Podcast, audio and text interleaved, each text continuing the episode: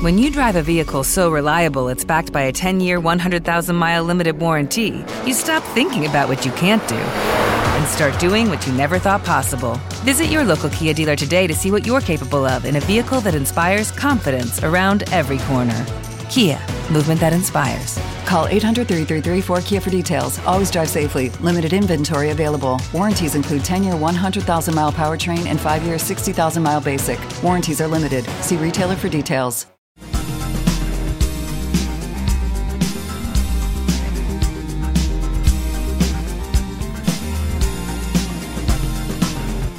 Buenas, qué grato estar con ustedes en la entrevista con Adolfo. Hoy con una invitada muy importante, la doctora Carmenza Saldías.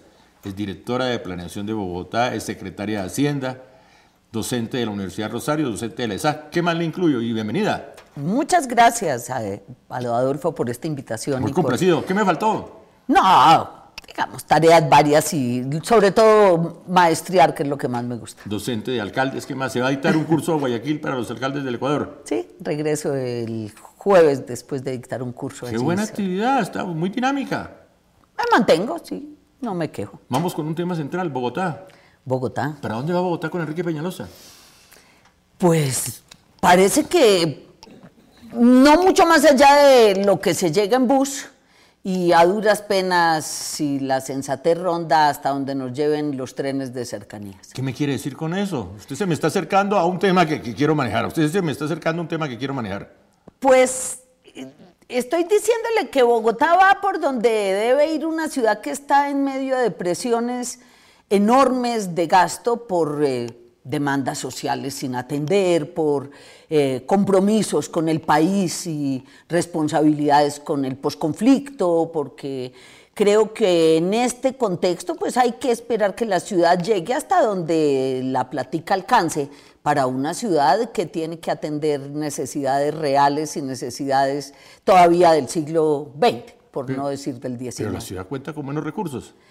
Tiene, tiene recursos, Claro. pero es como una familia de clase media que le alcanza la plata para lo básico, tener una buena educación, la familia organizada, para tener ser una casa con servicios públicos, en un barrio más o menos decente, con aspiraciones de que mejore, en una posibilidad de que vaya adquiriendo algo más de cultura, de acceso a eh, la diversión, pero hasta ahí creo que, que la ciudad tiene que, merecería entrar en una fase de reflexión seria sobre ciertas prioridades que pueden comprometer el futuro Concretemos, definitivamente. concretemos. ¿Por qué la impopularidad tan alta de Peñalosa? ¿Qué pasa? La gente no lo quiere. No conecta, no conecta justamente con un discurso ciudadano, con un proyecto de ciudad y de sociedad. Él mantiene un enorme interés en eh, unas listas de obras, de obras públicas de cemento, pero no logra generar una eh, convocatoria del espíritu, del alma de la ciudadanía y de la ciudad. Creo que no, no lo logra, solo sabe pegar cemento. Un gran proyecto aplazado desde hace más de 50 años, el metro. ¿Qué va a pasar con el metro? Hoy acaban de refrescar el tema.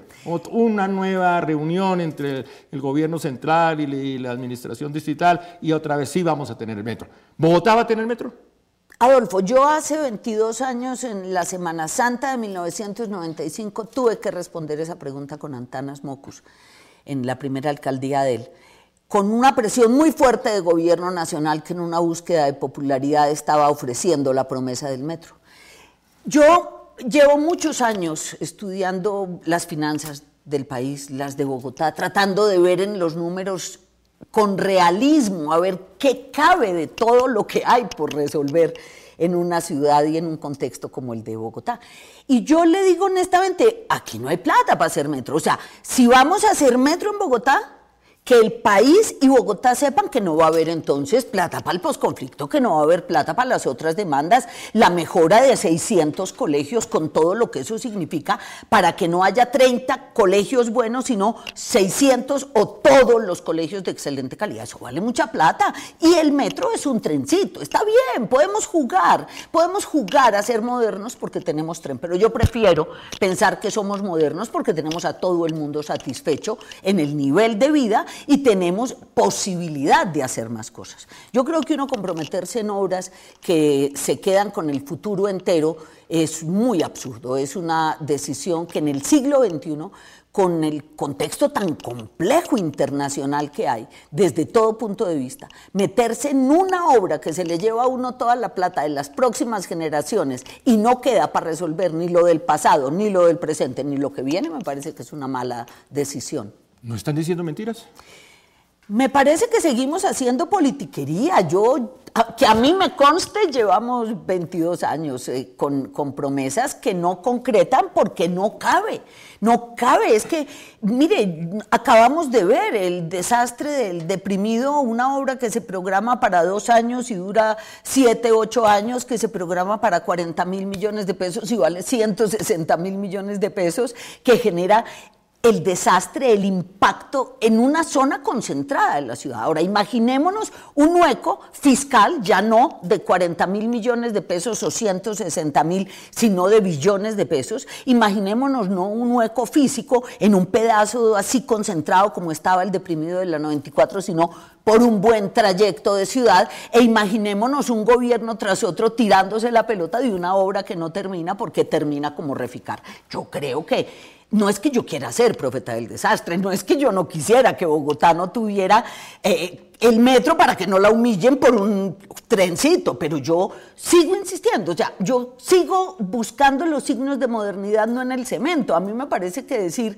que Bogotá es una de las ciudades donde la gente mejor paga impuestos y donde ese pago de impuestos en los últimos 22 años ha ido creando un buen nivel de vida, cada vez unas mejores condiciones, cada vez un reto mayor y un desafío mayor, pero sobre todo con un entorno con el que hay que todavía llegar a tanto acuerdo como los municipios vecinos para que también allí haya calidad de vida. Meterse ahora a creer que por hacer un metro fuimos más modernos, no, yo creo que somos modernos porque estamos aprendiendo a pagar impuestos. Pero entonces cae la pregunta, ¿hay ciudades más pobres, hay países más pobres y tienen metro? Tienen una línea de metro, pero no tienen cobertura plena de acueducto ni alcantarillado. No tienen cobertura plena de los sectores populares con educación pública y alimentación. No logran pensar en que van a mejorar a los niños en su educación para competir en el siglo XXI. Mire, Adolfo, tenemos que formar niños que sean capaces de salir como los europeos. Hablan cuatro y cinco idiomas un niño europeo. Un niño nuestro colombiano sale de un colegio público y a duras penas balbucea el castellano. ¿Cuánto nos toma invertir en la formación de profesores, cambios de programas, cambios de estructuras académicas, ayudar a que los niños coman mejor, se preparen mejor para que tengamos una generación completa de mejores ciudadanos? El que esa generación monte o no en un trencito, a mí me parece que no es el asunto. Ya para cerrar el programa, usted como economista, ¿cómo ve el manejo de las finanzas del distrito perdón, y de la nación?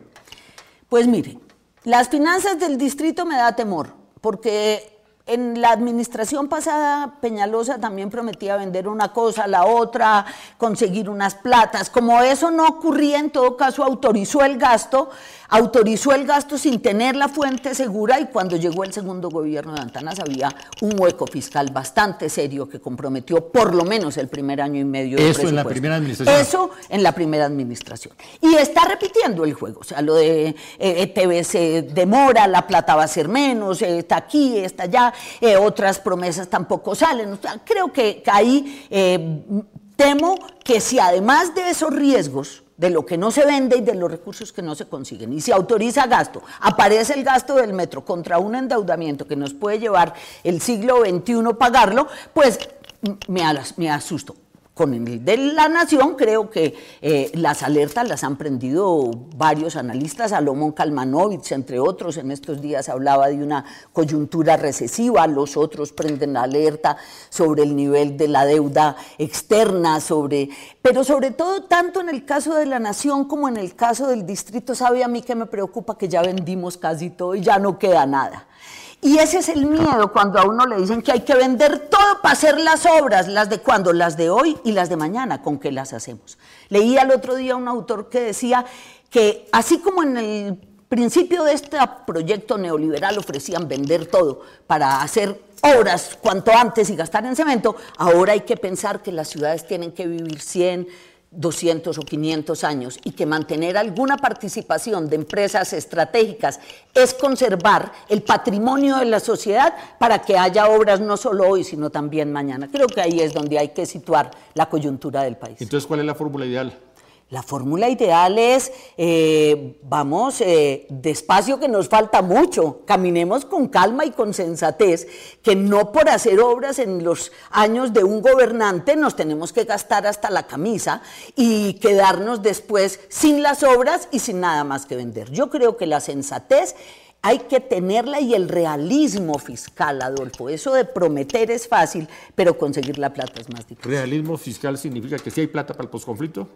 Realismo fiscal significa que si hay que atender el posconflicto, habrá otras necesidades como los jueguitos de cemento y los trencitos que va a haber que aplazar para el próximo siglo. Que si queremos tener un país en paz, en equidad y unas ciudades que ofrezcan realmente bienestar y prosperidad a la población no va a ser gastándose la plata en cemento y en trencitos, va a ser invirtiéndola en calidad de vida y eso arranca por la educación, por los maestros, por el aparato educativo en general y por el cuidado de niños y jóvenes. Creo que ahí es donde está la gran tarea por cumplir. Eso sin decirle que nos viene una época donde el grupo de personas adultas mayores va a ser grande y esa deuda también está por pagar, así no les haya tocado pensión. ¿Lo dejamos para otra entrevista? Lo dejamos para cuando quiera. Carmen Díaz, hoy en la entrevista con Adolfo. Gracias por venir. Un gusto. Muy amable. A usted. Feliz viaje. Muchas gracias.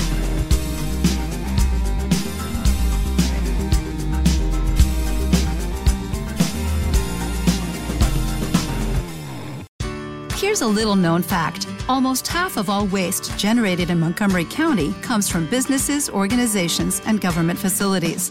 Reducing the amount of waste in your workplace will have a positive impact on our environment.